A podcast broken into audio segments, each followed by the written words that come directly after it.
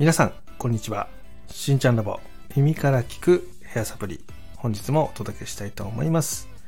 この番組では、皆様の髪の毛の悩み、頭皮の悩みにフォーカスした配信をしております。皆様の髪、頭皮の悩みの原因、改善方法、そして髪の毛の知識、そういった情報を提供する番組になっております。ぜひ最後まで聞いていってくださいね。よろしくお願いします。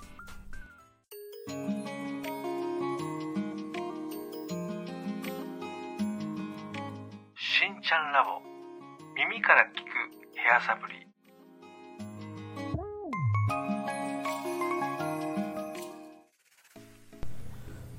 それでは今日のテーマはこちら。シャンプーの泡が立たない。この原因は何なのかそこについて話をしていきたいと思います。よろしくお願いします。こちらですね。原因はね大きく分けて2つあります。まず1つ目っていうのが普段髪の毛につけているトリートメント剤。これが原因になることがあります。で2つ目っていうのが、えー髪の毛の乾燥。こちらから来るねえ原因があります。この2つのどちらかでシャンプーの泡が立たない。または泡は立つんだけど泡がすぐなくなってしまう。そういうことがね起きたりします。でなぜ起きるのかっていうところなんですがまず1つ目の原因ですね。これは、まあ、オイルだったり流さないトリートメントあとヘアコンディショナーとかねヘアトリートメントヘアリンス、まあ、そういった類のものです。髪の毛に使う油分それがね、えー大量に髪の毛にこびりついてしまうと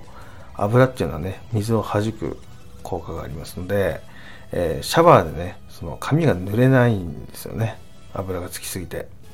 で濡れてるように感じるんだけども実は油のコーティング剤が邪魔をして髪自体が濡れてるわけじゃないっていうケースですね。えーこの場合シャンプーをねするときにこうシャワーで流すときにですね、えー髪の芯までしっかり濡れてないので、えそこにシャンプー剤をつけてもなかなか泡が立たないっていう現象が起きます。これが、えー、と泡立たない原因になってるんですね。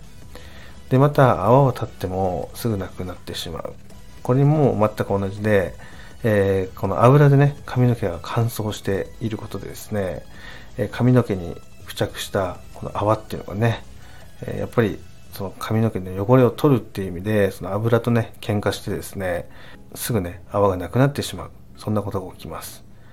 で2つ目の原因っていうのは髪の毛そもそもが乾燥してるケース。これに関してはえーまめにカラーをしてたりとかですねパーマをしてる方ストレートをしてる方またはね両方やってる方の髪の毛によく見られます。でこの場合ですね髪の毛がその薬剤によってねダメージを受けて髪の毛内部のその栄養分感受物質って言われてるものですね。それが外にね流出してしまうことでですねどんどん髪の毛がね乾燥してしまうっていう現象が起きます。この場合ですねそこにシャンプー剤の泡をつけたとしてもですね髪の毛が乾燥していることでこの泡に含まれる水分そういったものを奪ってしまって泡が取れてしまうってことがあります。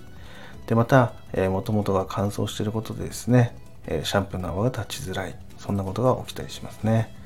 でここに関してはですねまずそのシャンプーする前の髪の状態っていうのをホームケアでしっかりねケアしてあげる必要がありまして、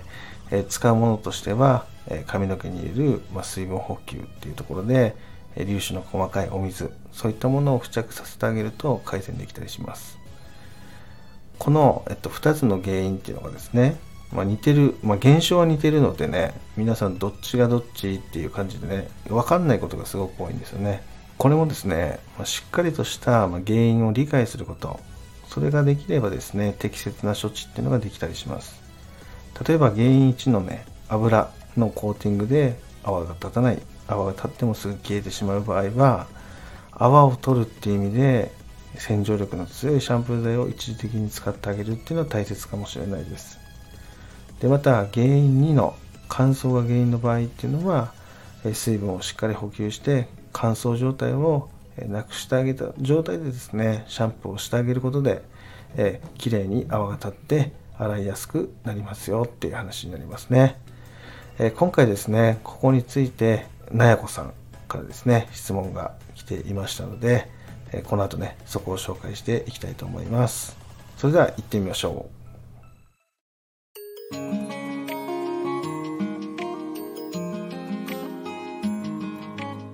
しんちゃんラボ耳から聞くヘアサプリ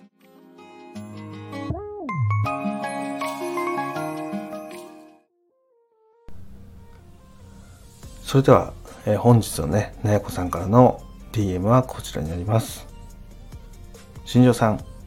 はじめまして。新庄さんの配信を聞いて質問したくなり、DM を送りました。私は毎回シャンプーをするたびにシャンプー剤をたくさん使用します。それでもなかなか泡が立ちません。この泡が立たない原因って何なんでしょうか？そこについて教えてください。っていうね、形でね、なやこさんからレターが届いてました。えー、こちらに関してはですね、えっ、ー、と、まず、普段ね、家でやってることとか、日常生活で行ってることっていうのを先にヒアリングさせていただいて、で、その結果ですね、え、流さないトリートメント、オイル、も両方使ってたんですね。で要は結局、その髪の毛っていうのが、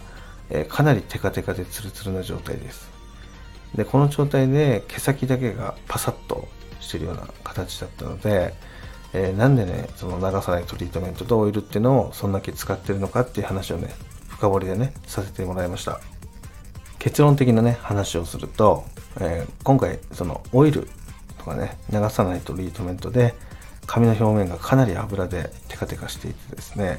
でかつそれが乾燥してこびりついているので基本的に外部からの水とかねえー、そういったのをつけてしまうとなかなか髪の毛が濡れない状態になってたわけですね。でこの状態でシャンプー剤を使っても絶対に泡立たないです。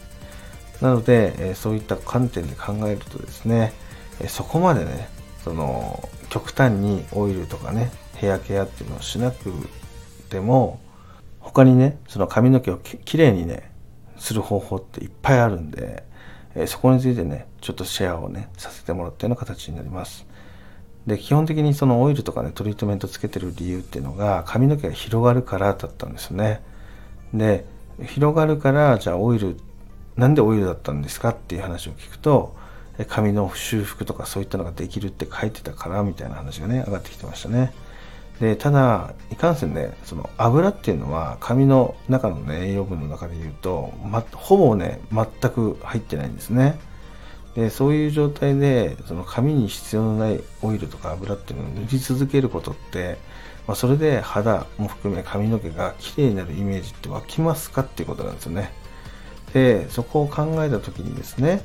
その適切な処置っていうのをまた振り返ってねそのさせていただいたんですけども、えー、その中で言ったこととしてはまずシャンプー自体はその保湿とかねしっとりとかではなくて、えー、すっきりするシャンプー剤をしばらく使っていくこと。そうするとね免疫ができるので、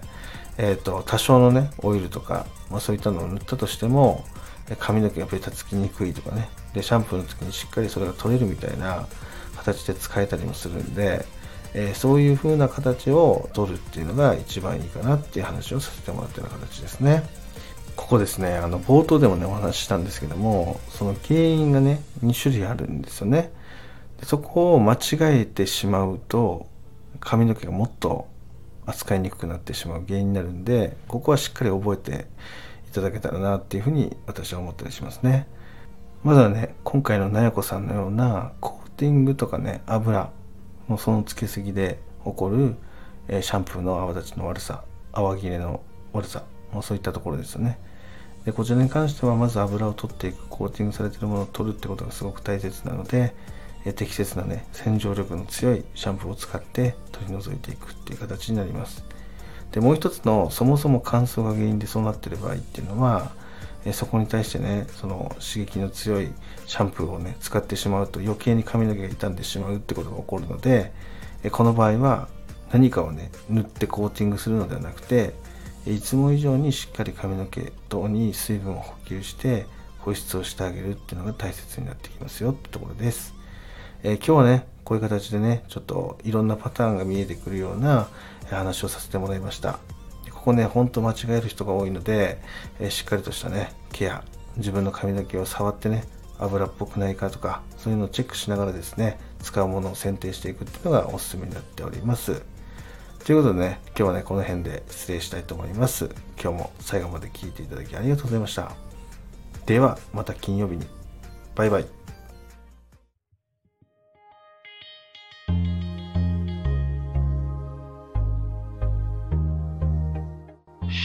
ンラボ耳から聞くヘアサプリ。